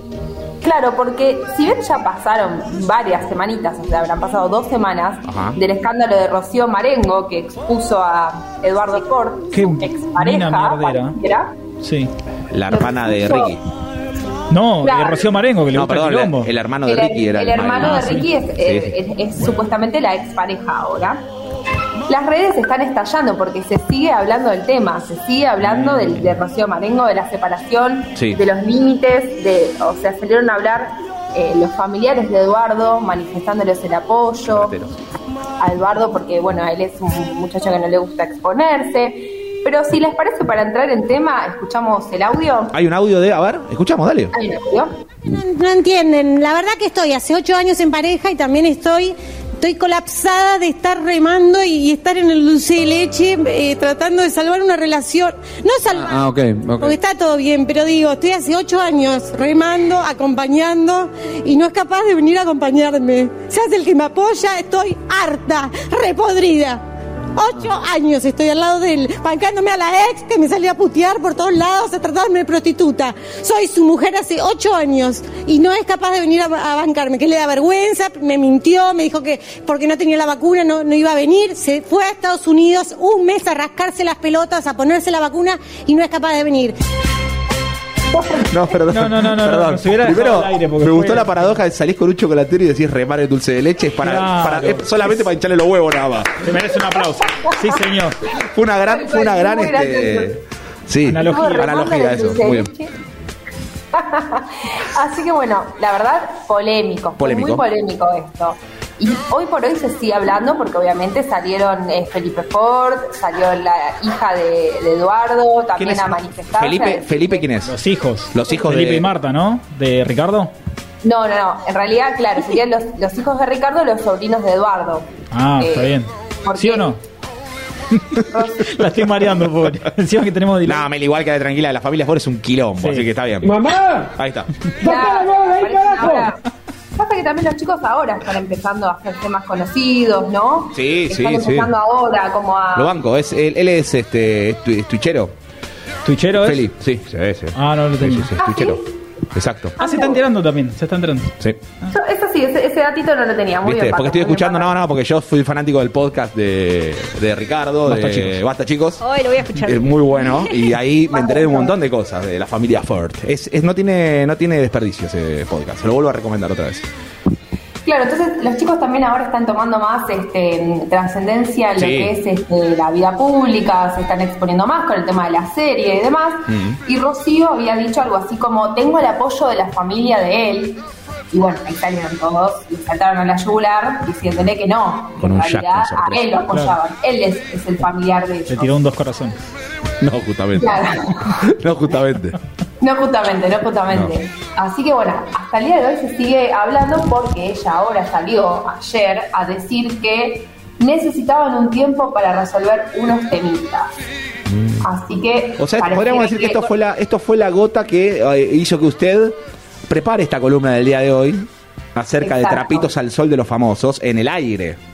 Exacto, en el aire, porque todos estamos hablando de esto, todos estamos opinando, o sea, Claro. ella cuando se puso, no sé si se acuerdan chicos, cuando A ella ver. se puso con Eduardo, eh, prácticamente no, no se refirió al tema, no había fotos, o sea, ¿ustedes se acuerdan en 2013 estar hablando de Eduardo Forti y Rocío Marengo? Pero hace tanto que salen ellos, no sabía, no tenía ni idea. Hace ocho años, hace ocho años. Mira usted, ocho años. Ocho años. Ah, ella dijo, claro, hace ocho, Ocho años. Exactamente. hace ocho años. Eduardo Eh, no, no sabía. Bueno, eh, sí, la verdad que me, me dio un poco de pena, pero por otro lado. Claro, aparte se, se todo el tema de la no me gusta, sí, no me gusta que lo haya hecho al aire, no, se lo podía haber dicho. En casa. Claro. Igual Pero Rocío bueno, Marengo siempre fue tribunera. Es tribunera. Es muy tribunera. Pero bueno, no le gustó que no la vaya a ver a bailar. Claro, ese fue el. el- Claro, no le gustó que no la vaya a ver a Pobre, bailar. un- tipo, un colapso Por ahí la agarró. tarde.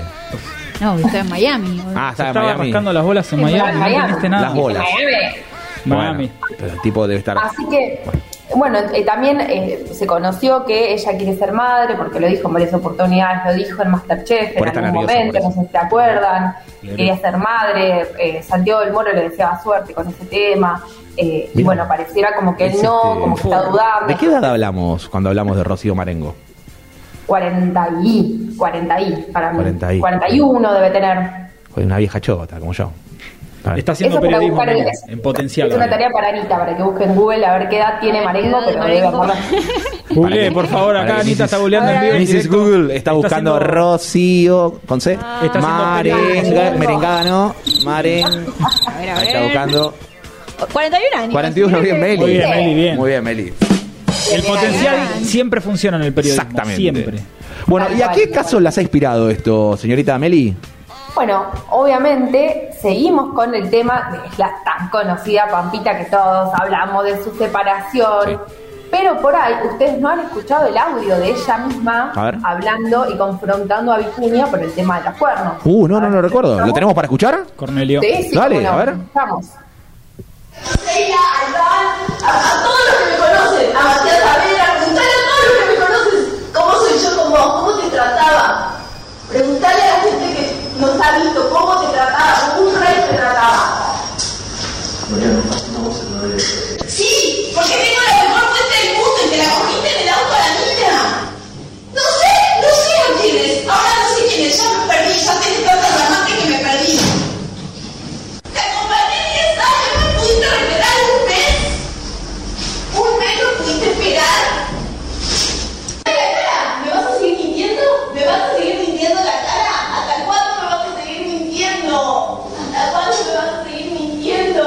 Dime la verdad.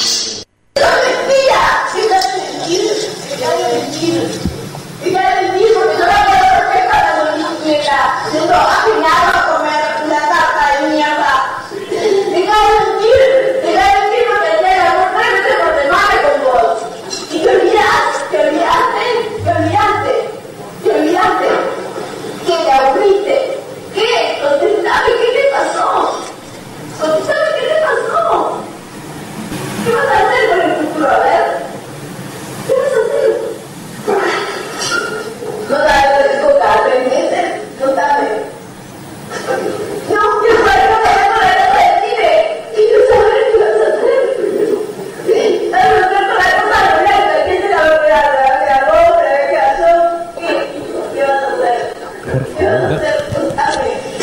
que es la única persona que conozco educada enojada.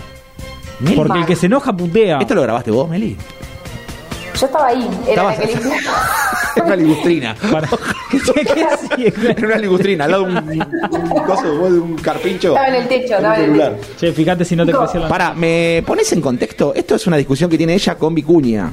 Cuando una pareja, ¿no? Claro, una de las tantas. ¿Y quién era la tercera en discordia?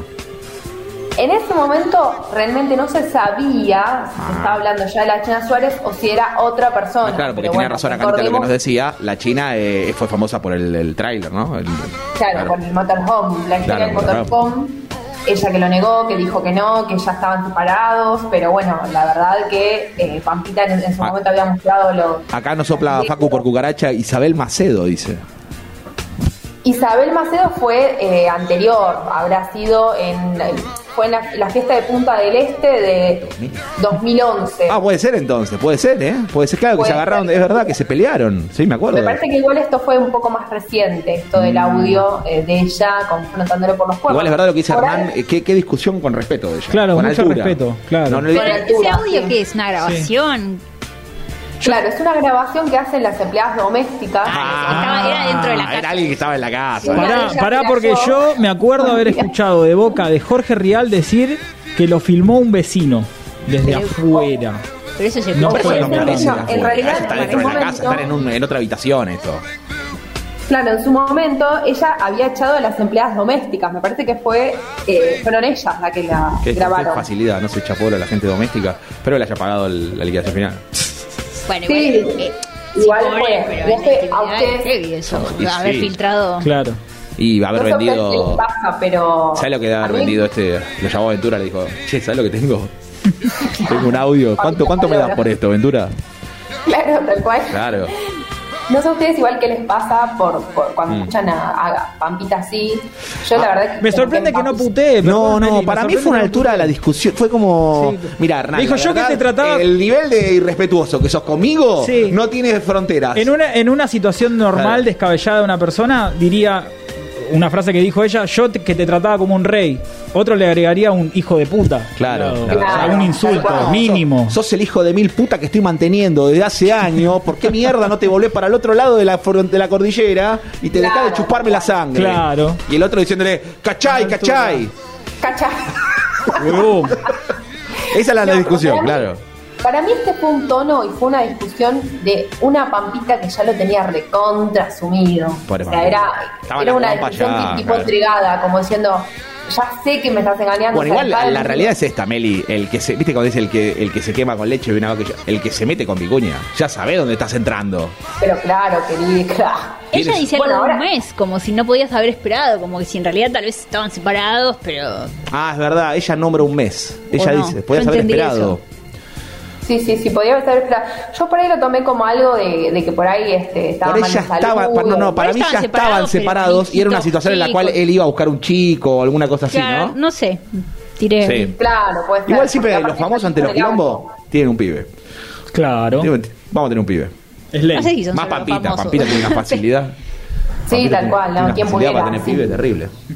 Pero bueno, Así que, bueno, me dejó medio, me dejó medio sacudido Meli el de Pampita, ¿eh? A mí también me dejó, me dejó No me gusta loca. Lo meterme escuché por varias detrás de las cortinas de la gente, como que me- me- la intimidad me pone como un poco Sí, es medio complicado Sí, meterse. no me gusta mucho eso. Sí, Sí. sí, sí, sí. Pero bueno, dentro de todo, a ver, esto también eh, es algo que se, que se filtró en los medios en su momento. No pudieron negarlo, porque ellos ya venían negándolo. Ya venían diciendo, no, que los medios, que la prensa, pero con esto ya, ya no pudieron negar lo que realmente estaba pasando. Y la que vas a tocar ahora me duele un poco más, porque es una Sí, chica a la cual respeto sí. mucho, y la verdad que ha sido bastante manoseada. ¿Quién? Eh, Sí, Meli, diga usted, Meli. Eh, Eugenia Tobal, chicos.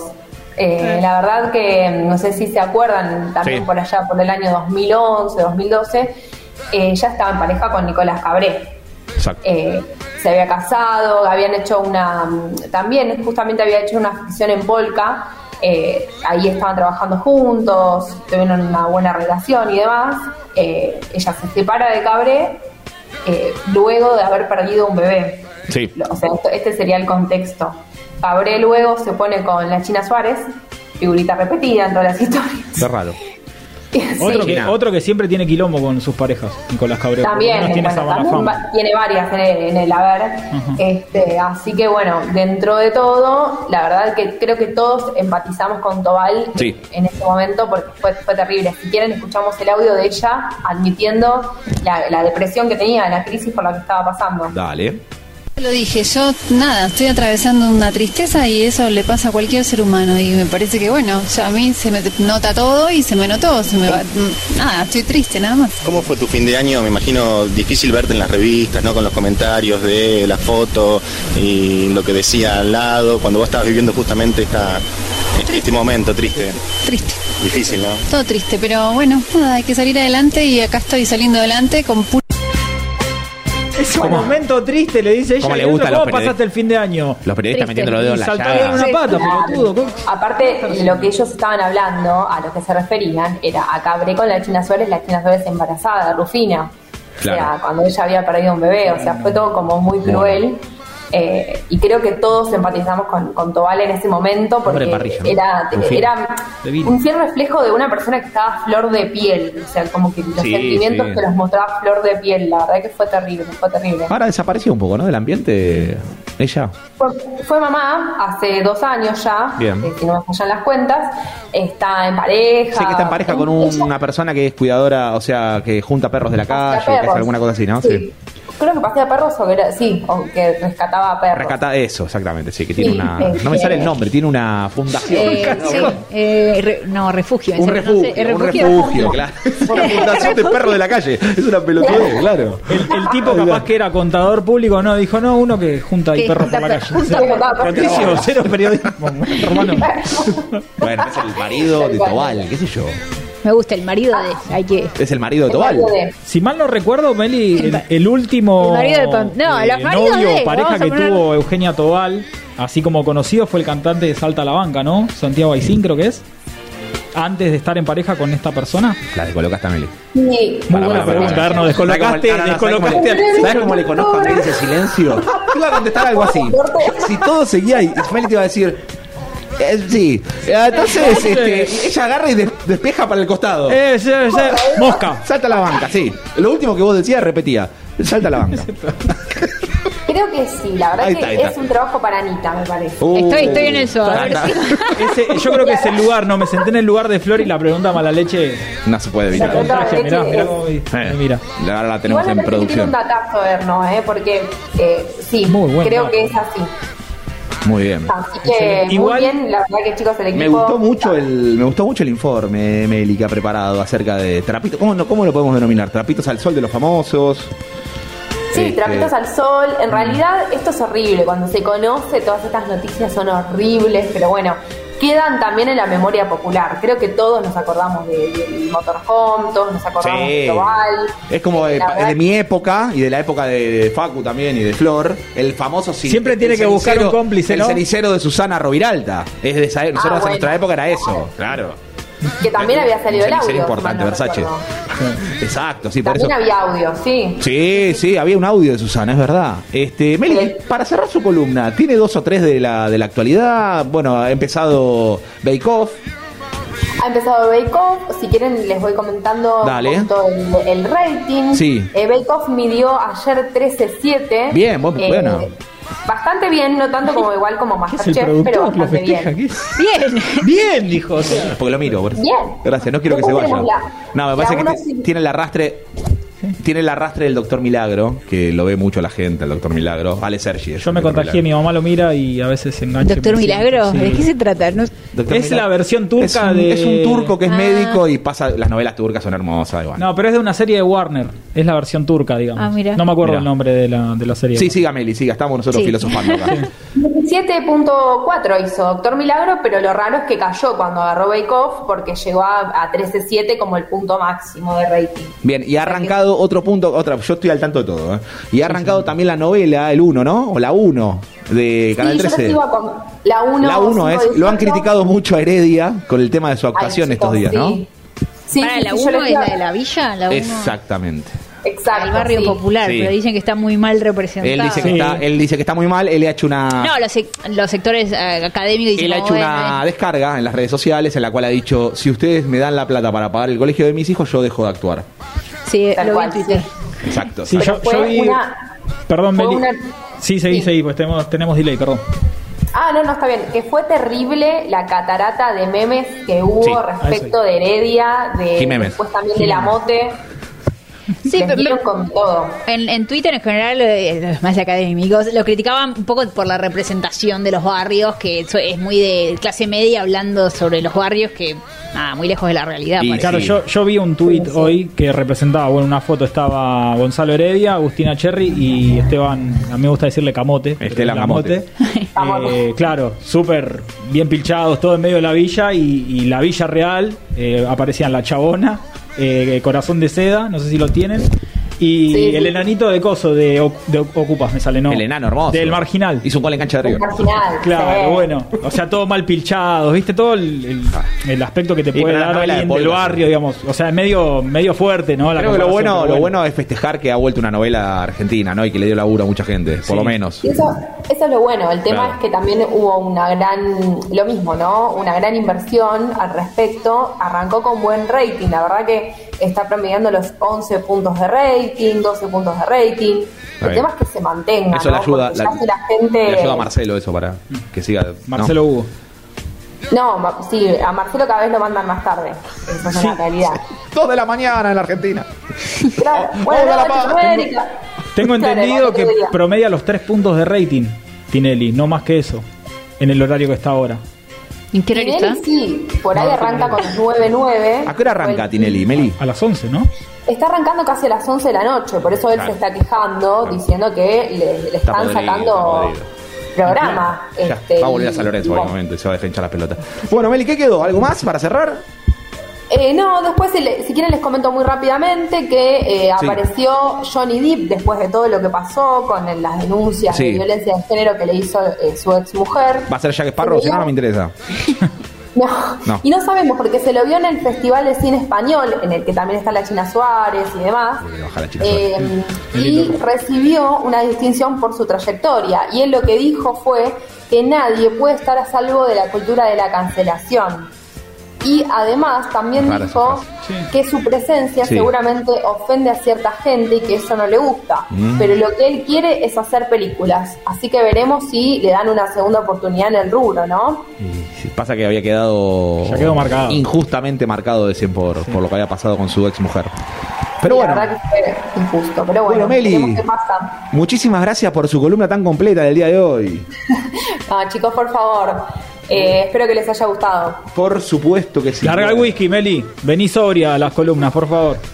Voy a tratar, voy a tratar. Te Es mandamos un beso y vas a escuchar a Post Malone Circles.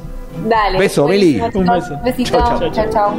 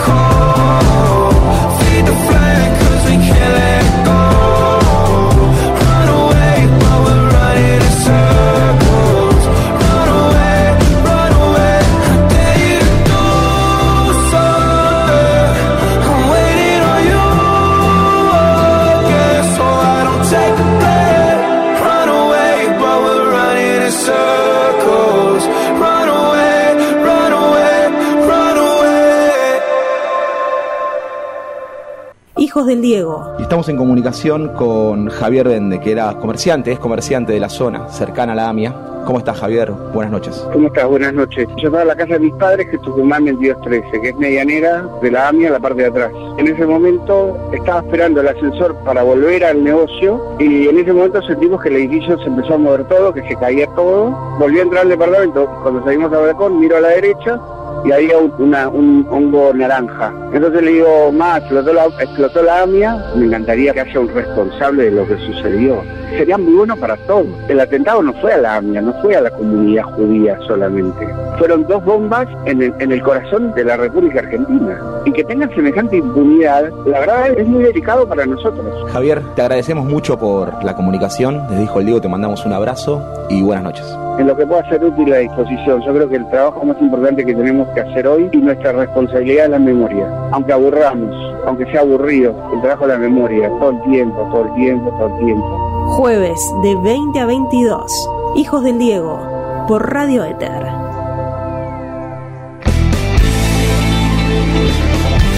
Volvemos en Hijo del Diego con el señor Hernán Jiménez. ¿Dónde está Jiménez? Para, acá estoy. No, estaba hablando Flor. de otra cosa y ¿Qué te nos mandó al aire de una. Nos Estás está morocha. Flor. Claro, eh, pero tengo el poder de la mala Yo ya le leche. pedí un montón de veces que no me cambien los lugares. Tengo el poder de la pregunta mala Me leche. pone de la nuca que, hagan esto, que cambien los lugares, porque yo es Flor, Hernán, la, le digo a la gente que está escuchando, derecha Hernán, izquierda, Izquierda, Flor, Flor. y ahora tengo Hernán izquierda, Flor derecha. Igual es subjetivo el izquierdo o derecha. Yo justo que soy ¿Cuál es la zurda. referencia de orientación que le da a quien está escuchando? Eh, Flor es de izquierda. Yo soy del caño. Sí, El te caño, gusta el caño. caño en la cabeza. La- la Bueno, raqueta. sí. Bueno, sí, tenemos. eh, hace un ratito. Vamos con la columna de deporte. Vamos con el deporte. Eh, bueno, se aprobó para el partido de River y Boca, entonces, la mitad, el 50%, 50% del de la aforo. capacidad del aforo del estadio de River Play. Obviamente será con locales. ¿Cuántas, ¿no? ¿cuántas Locales personas aproximadamente en cancha de arriba de 35.000 Ahí personas. está. 35.000 personas aproximadamente, solo abonados con tu lugar en el Monumental. Claro. Así que Exactamente. eh, solamente va a quedar un 10% afuera porque River tiene más o menos 40 y pico mil, 45 mil personas de abonados. O sea, River le estaba pidiendo un 60%, al que no se lo dieron. Van a quedar, ese porcentaje va a quedar fuera de... Partamos de la base que la historia sale después de lo que pasó en la Copa Davis, lo que nombrábamos hoy al principio cuando hablaba Flor de actualidad. El aforo del 70% aprobado para el evento de la, de- de la Copa Davis, que Argentina, bueno, ganó el fin de semana.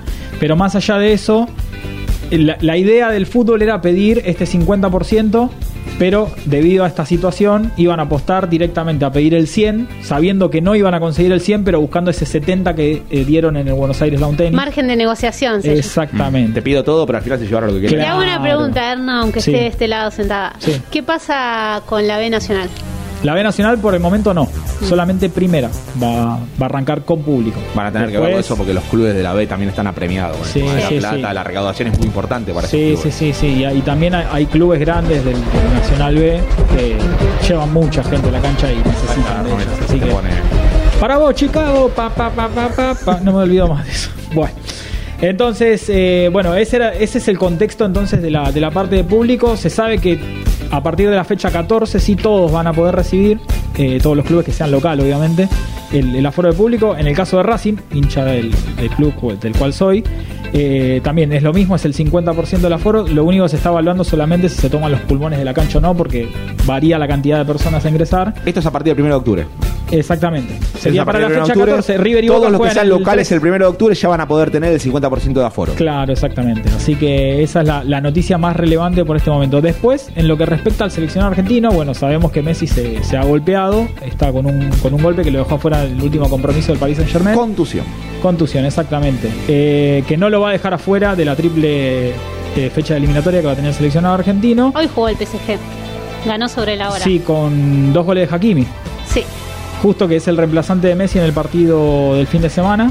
Sí, que gana 2 a 1 con el gol de Icardi ahí, con lo justo, el Paris Otra Saint-Germain. vez. Un tema de debate, ¿no? De poder armar un equipo súper competitivo cuando estás minado de estrella. Porque el Paris Saint-Germain está sí, minado sí. de estrella. Y creo que Pochettino dijo, tengo, no tengo un equipo todavía. Como que no está la interrelación, ¿no? Claro, Entre y los debe ser muy Y complicado. la paradoja es que Hakimi, el reemplazante de Messi, lo pagaron 60 millones de euros. ¿no? Estamos hablando de un pibe que no Claro, es. no. Mucho cacique en ese equipo, Mm. mucho cacique, hay que saber llevar, me parece. Que de hecho, Elise, eh, Sí. la, la chica que habló de cuando Nuestra mm, corresponsal en, en París. En París. eh, había, le pasó la información a, a Flor, no sé Hmm. si la querés contar. Que, Decilo vos, Bueno, que. Zidane empieza a sonar fuerte en París, que parece que Pochettino afuera, y Sí. viene Zidane. Zidane, que dentro de todo está acostumbrado Es un a- peso pesado, Zidane en Francia. Claro. Sabe lidiar con... y sabe lidiar con, con gente pesada en planteles. Ha tenido al Real Madrid campeón con mucho pesado, mucho jugador con experiencia. Todo esto de vino de la, del tweet del hermano del jeque que puso, ¿no? Claro. Eh, acerca de Está Pochettino. lindo Londres. Está lindo Londres. Está lindo Londres, como diciendo vas a volver al Tottenham. No toques más a Messi. No jorobes. Así que bueno, para la triple fecha entonces Messi va a estar, en teoría. Y hablando de eso, lo llevamos de la mano, se sortearon los arbitrajes. Mm. Argentina va a tener de los tres partidos dos árbitros brasileños. Hablamos de Anderson Daronco y, y Sampaio, que no me acuerdo el nombre. César Sampaio. Exactamente. Eh, sería en la primera, en la primera fecha que va a jugar Argentina de visitante frente a Paraguay. Y Sampaio va a estar en la tercera cuando juegue de local frente a, a Perú. Mm. El otro árbitro es el chileno Tobar, que va a estar impartiendo justicia. Cuando... Eugenia Tobar. Eugenia Tobar, exactamente. Estábamos hablando con Messi. Claro. Claro. Eh, va a estar recibiendo al seleccionado chileno en, en el Monumental. Eh, de cara a lo que ya, si va todo bien, si Argentina por lo menos saca 7 de los 9 que, que están en juego, me parece que ya está casi adentro. Sí, del sí, Mundial. ya es- puede ser este 70% en, en Qatar. Exacto. Y bueno, y después hablar un poco también de lo que pasó porque se, se pone mucho en tela de juicio los arbitrajes en nuestro campeonato. Vamos a decir, o esto es una opinión, lo malo que es el campeonato, lo mal organizado que está y encima, para colmo, los arbitrajes son cada vez peor. Muy malo. Muy, o sea, a Beligoy no lo tocan del cargo, nadie le critica, nadie le dice nada y no tenemos un árbitro como la gente. Ayer en el partido de Boca con Patronato se vieron un montón de situaciones con favoritismo claramente para Boca, sí, hay que decirlo, hay que decirlo, porque hubo jugadas similares en donde a Patronato siga, siga, siga Sí. y cuando le tocaba a Boca falta y amarilla. Eh, no voy a decir lo contrario respecto a lo que se puso en tela de juicio, la jugada clave que fue la de, más allá de los penales, también en el final del primer tiempo, un contraataque que quedaba eh, Junior eh, Alonso, creo es, no, el ex delantero de Talleres, me olvidé el nombre ahora, que está en patronato, el uruguayo. Eh, uh, Bueno, no importa.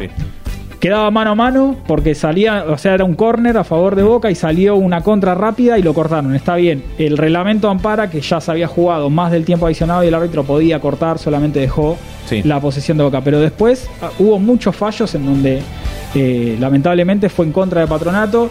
Aún así la suerte estuvo a favor de Boca y por penales en ese 0 a 0 bastante mediocre el partido. Sí, eso te iba a decir, pero la verdad que más allá del resultado bastante malo, muy Sí, sí, malo el partido. Este, rescato, perdón, me meto un poco en tu columna la fecha de ayer de Copa Argentina. Los primeros 45 minutos de Godoy Cruz me Claro. parecieron Sí, sí, sí. buenísimos, buen fútbol, buen nivel.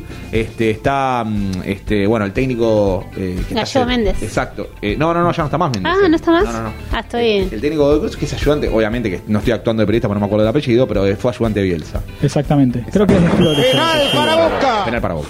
Eh, bueno, nada, sí, fue, fue un partido que mostró virtudes de Godoy Cruz, de un equipo muy joven que se está armando y que sabe a lo que juega contra un equipo que está cada vez más en decadencia como es Racing, pero desnuda muchas cosas, desde lo institucional hablando, desde lo di- dirigencial, pasando por el técnico y los futbolistas. Eh, Lisandro López dio declaraciones bastante fuertes, las que suele hacer porque es muy autocrítico cada vez que, que Racing está mal, por Diego Flores, perdón. estuvo, Diego. Flores. Diego Flores, el técnico de Godoy Cruz, que fue ayudante de, de Bielsa. Eh, pidió una reestructuración urgente, dijo que es probable que no siga después de, de diciembre. Van a haber muchos nombres que no van a seguir, pero bueno, desnuda un poco la, la interna que hay en eh, políticamente hablando en, en- en el club académico. Así que bueno, nada, completaron esa llave que era de octavo de final, no así la de Boca, que era de cuartos de, eh, de final. Boca ya está en semifinales y espera por el ganador, creo que de Tigre y Temperley, si mal no recuerdo. Es, eh, es, es por ahí. Me no lo- sorprendieron las declaraciones de Licha López.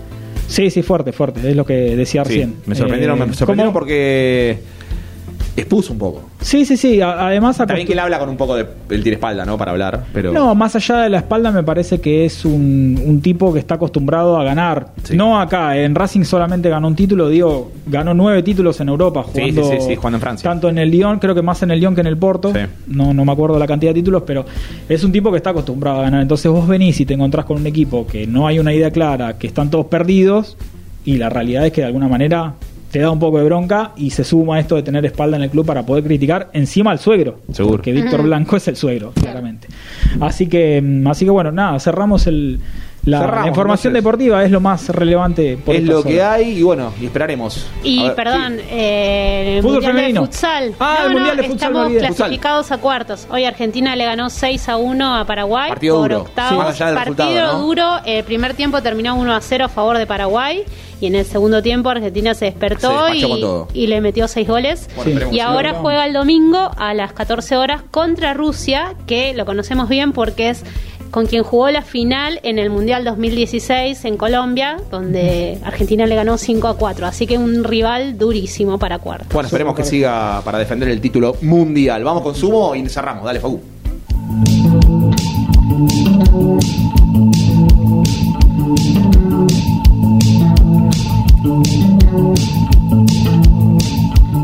She had my head on a platter with a sweet and sour sauce. She was riding in her car, I was riding on my horse. Neck and neck along the road. Well, I had nothing left to hide, so what the heck? Firefly cars, women rushing past. The road was long and the race was fast. Gradually, I fell behind. There was a blind leading the blind.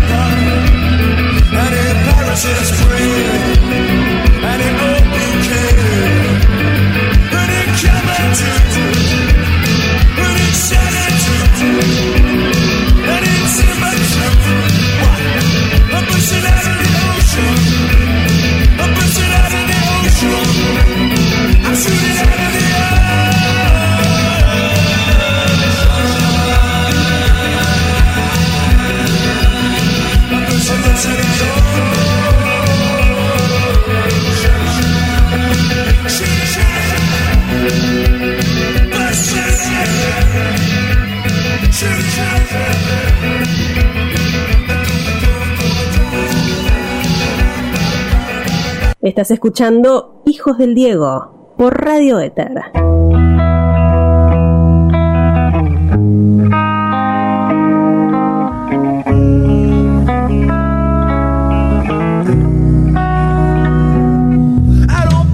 Volvemos en Hijos del Diego. Vamos a vender las redes como le gusta al señor Jiménez. Sí, señor. Arroba Hijos del Diego en Instagram. Síganos, gente, dale. Sí, dale. señor.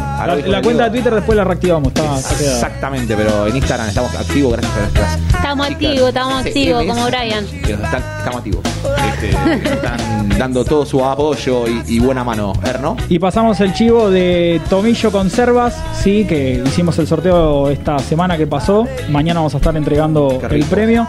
Tomillo Conservas, conservas caseras, aptas para veganos, chivacitos correntinos, libres de gluten, sin TAC. Pedidos al 11 68 9192 o por mensaje directo en Instagram.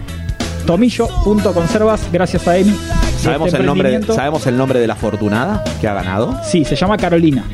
Otra punto Carolina es la cuenta de Instagram. Mañana vamos a estar la, entregando. Porque es la primera ganadora de Hijos de Diego de un sorteo. Exacto. De algunos que van a venir, seguramente. ¿no? De muchos más que van a De venir. muchos más que van a venir, así que agradecemos. Que no se corte. Que no, se, corte, que no se corte exactamente. como cuando terminas la secundaria y se corta todo, ¿no? Algo así vamos sería. llevando bajito.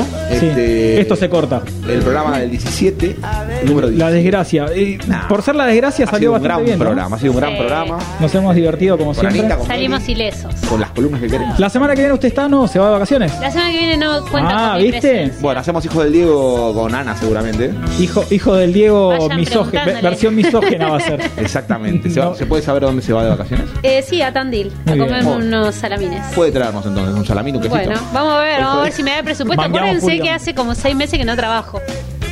No recibo ingresos. Alguien quiere arroba hijos del Diego para los que quieran aportar. Bueno, flaca, ¿Quieren pasar buscate un laburo. Y bueno, No es física estoy cuántica, monstruo. maternando.